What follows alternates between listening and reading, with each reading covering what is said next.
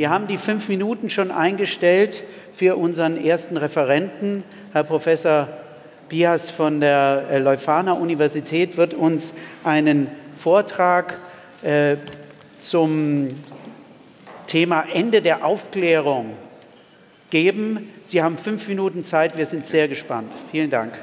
Okay. Ja, guten Morgen. Ähm, ich bin äh, Historiker, äh, das heißt äh, kein Philosoph, sondern Geisteswissenschaftler. Kurze Pause. Geisteswissenschaftler, speziell Historiker, sind unter anderem die, die philosophische Begriffe nicht als Begriffe der Philosophiegeschichte lesen. Deswegen dauert das immer etwas länger. Hätten wir mehr als fünf Minuten, äh, hätte ich Ihnen zwei Sachen historisch belegt, die Sie mir nun glauben müssen äh, als Voraussetzung. Äh, Digitalisierung in dem aktuellen politischen ähm, Benutzung dieses Begriffs ist in ihren Grundlagen eine ziemlich genau 50 Jahre alte antikommunistische Strategie, äh, damit der Kapitalismus gegen den Kommunismus gewinnen wird. Äh, deswegen ist sie hauptsächlich Wirtschafts- und Innovationsförderung und das gilt bis heute. Äh, zweitens Digitalisierung im phänomenalen Sinne ihrer kulturellen Effekte kommt aus der Kybernetik der 40er und 50er Jahre, die mit Zeitformen, ich rede vor allem über Zeit heute, mit Zeitformen der Prädiktion und des Feedback zu tun hat. Und diese Zeitformen sind das völlige Gegenteil der Zeitsemantik der Aufklärung, und ihrer Vorstellung von Geschichte, Gegenwart und Zukunft. Ähm, beides zusammen heißt für die Geisteswissenschaften, äh, dass sie aus historischen und systematischen Gründen nicht hilfreich sind für Digitalisierung, wieder im politischen Sinn.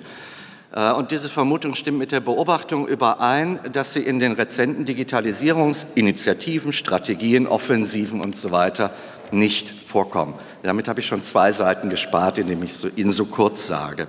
Wo Geisteswissenschaften dennoch beteiligt äh, werden, sind sie eher Kunst am Bau, also das, wo man einen Platz frei hält, wo sie nicht stört, der Sache etwas Schmuck verleiht und ein gutes Gewissen. Das heißt etwa als Ethik, als ethnografisches Reflexionswissen oder als Folgenabschätzung in homöopathischen Dosen, weil das jeder versteht, weil es nie wirklich schaden kann und sich vielleicht nochmal als nützlich erweist. Förderformate wie Transferprojekte, Begleitung von Innovationsprozessen, anwendungsorientierte Wirtschaftskooperation sind gewissermaßen Resozialisierungsformate für Geisteswissenschaften in der digitalen Welt. Ähm, das Thema, äh, das mir genannt wurde, und ich stimme kein geisteswissenschaftliches Gejammer ein, sondern möchte die gegenteilige äh, These vertreten. Das Thema, das mir aufgetragen wurde, lautet äh, Ende oder Anfang der Aufklärung. Und ich würde schlicht antworten auf diesen Titel, der mir gegeben wurde, dass das Ende das Problem und der Anfang der Herausforder die Herausforderung ist. Das heißt, meine These ist, für die Geisteswissenschaften sind die Herausforderungen und die Probleme der derzeitigen Veränderung, wenn sie denn epochale sind, genauso groß, genauso dringlich und genauso dring, äh, äh, grundlegend wie für Wirtschaft und Innovation. Äh, deswegen sollte sie nicht auf Begleitforschung reduziert werden und auch nicht auf ein Ethikfeigenblatt. Ähm, um nun zum Thema Aufklärung zu kommen, oh Gott, ist die Zeit schnell. Vier Beispiele. Erstens gehört zur Aufklärung eine bestimmte Form von Zeit und Geschichtlichkeit, zu der auch unser modernes Verständnis von Fortschritt gehört und das Verständnis einer offenen Zukunft. Digitale Kulturen zeichnen sich jedoch durch eine Schließung von Zukunft aus. Und zwar paradoxerweise, obwohl alle immer von Zukunftsvisionen reden. Von homophilen Filterblasen bis zu chinesischen Sozialkreditsystemen, von Kaufempfehlungen bis Klimawandel, überall wird Vergangenheit von Datenspuren mit Zukunft von Systemverhalten rückgekoppelt. Und in dieser Zeitordnung kollabiert das Verhältnis von Erfahrung und Erwartung und damit moderne Geschichtlichkeit selbst. Das Überschuss- und Überraschungspotenzial liberalen aufklärerischen Geschichtsdenkens, das im 18. Jahrhundert entstand, verliert seinen Interpretationswert für die Gegenwart. Zweitens gehört zur Aufklärung die Reduktion von Geheimnissen auf solche, die man auflösen oder verraten kann.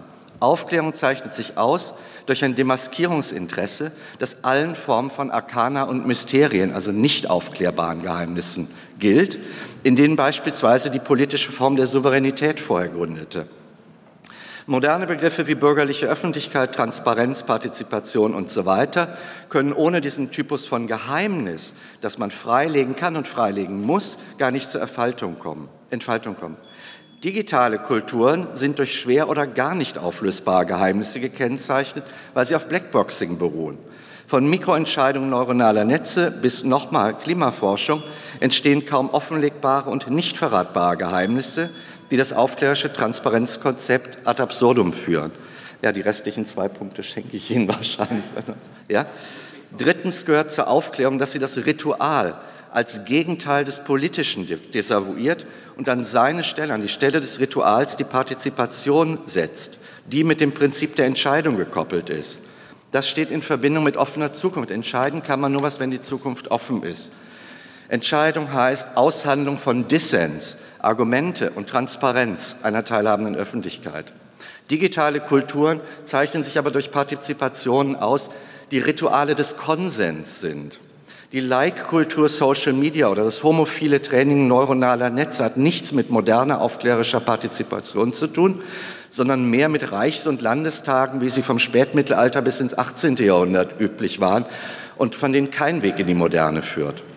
Viertens und letztens gehört zur Aufklärung, dass sie seit Kant für die Praxistauglichkeit des kategorischen Imperativs und für eine Politik des weltbürgerlichen Vernunftrechts plädiert. Das schließt zum Beispiel ein ein rigoroses Verbot der Lüge im Politischen. Mit dem Gebot der Aufrichtigkeit wendet sie sich von der Tradition der politischen Klugheitslehren ab, die viele, viele Jahrhunderte alt sind. Ähm, und eine Philosophie, Theorie und Kasuistik der Lüge und Täuschung im Dienst der Bewahrung gesellschaftlicher Ordnung legitimiert haben. Digitale Kulturen zeichnen sich nicht nur durch Fake News aus, für die kein Analysevokabular außer Empörung mehr zur Verfügung steht. Sie führen auch zu einer Pluralisierung von Weltbildern, durch die eine moralische Integrierbarkeit der Gesellschaft problematisch oder gar unmöglich wird, weil niemand, der sich für Moral einsetzt, mehr in Anspruch nehmen kann, die Gesellschaft zu vertreten. Das heißt, diese vier Beispiele sind vier Forderungen an die Geisteswissenschaften der Digitalisierung, eine neue Geschichtsphilosophie, eine neue Erkenntnistheorie, eine neue politische Philosophie und andere geisteswissenschaftliche Begriffs- und Analysekategorien. Herzlichen Dank für diese Ausführungen. Jetzt haben Sie die Gelegenheit, acht Minuten an den Tischen das Thema Digitalität, Ende oder Anfang der Aufklärung miteinander zu besprechen.